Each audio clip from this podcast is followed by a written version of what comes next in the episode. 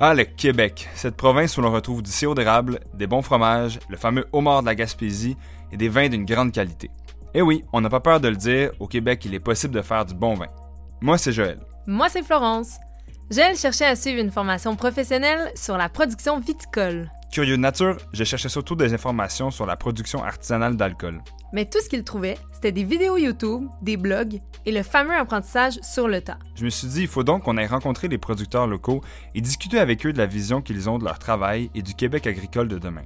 sais, on voulait être agriculteur et producteur de vin. Au départ, j'ai commencé à vraiment euh, aller à Montréal puis voir des sommeliers. Mais en même temps, tous ces sommeliers-là, ben, goûter les vins, puis me donner leur, euh, leur avis.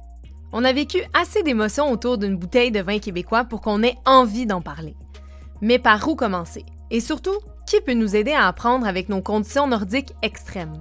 Nous voilà donc sur la route, micro à la main, pour faire la connaissance de vigneronnes et vignerons qui partageront avec nous leur expérience dans une ambiance détendue. Nous voulons savoir, un vignoble au Québec, c'est de la folie ou c'est réaliste? Et après, faire du bon vin, c'est-tu vraiment plus difficile qu'ailleurs?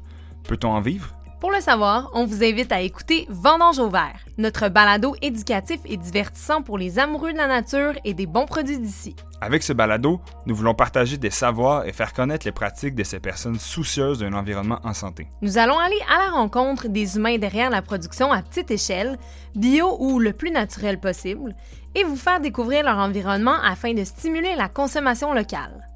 C'est toutes des étapes qui ont pris un certain temps. On a commencé à faire de la biodynamie avant le, le bio. Nous voulons piquer votre curiosité et vous démontrer que les vins québécois méritent leur place dans votre panier.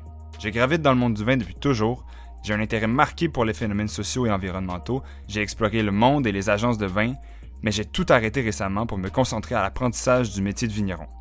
Je serai le curieux qui cherche toujours à comprendre le pourquoi du comment. Quand t'es passionné, t'as le goût de pas garder. Tu veux pas être égoïste là, là-dedans. Quand t'es passionné, tu veux en parler. Parler du vin, c'est pas un problème. Puis c'est le fun. Pour ma part, je travaille dans le milieu du vin depuis quelques années et je m'intéresse aux vignerons qui travaillent selon des principes durables et naturels.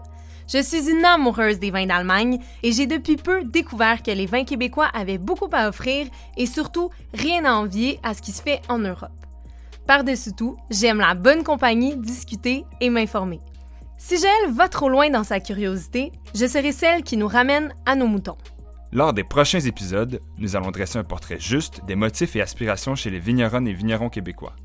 Je travaillais en restauration, Sophie aussi, puis ça faisait pas de sens pour nous de continuer à, à vivre la vie qu'on avait là, que je rentrais à 1h du matin, puis... euh, Puis on s'est regardé puis on était comme ben nous ce qui nous fait triper dans le fond c'est le travail derrière tout ça. j'ai toujours voulu aspirer à, comme, à être derrière la bouteille, là. C'est pas aussi simple là, au Québec qu'en France de planter de la vigne, d'avoir accès aussi à une terre agricole. Nous trouvons intéressant de donner la parole aux nouveaux producteurs, mais aussi à ceux établis depuis plus longtemps.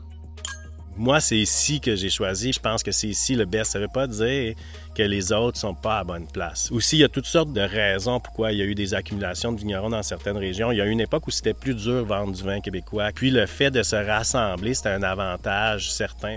Les vignobles que nous allons visiter sont tous certifiés bio ou en voie de l'être. Ils travaillent à petite échelle et le plus naturellement possible. Vendange au vert est diffusé de façon hebdomadaire. Abonnez-vous à Vendange au vert dans votre application de balado préférée. Nous sommes sur toutes les plateformes, incluant évidemment Apple Podcasts, Google Podcasts et Spotify.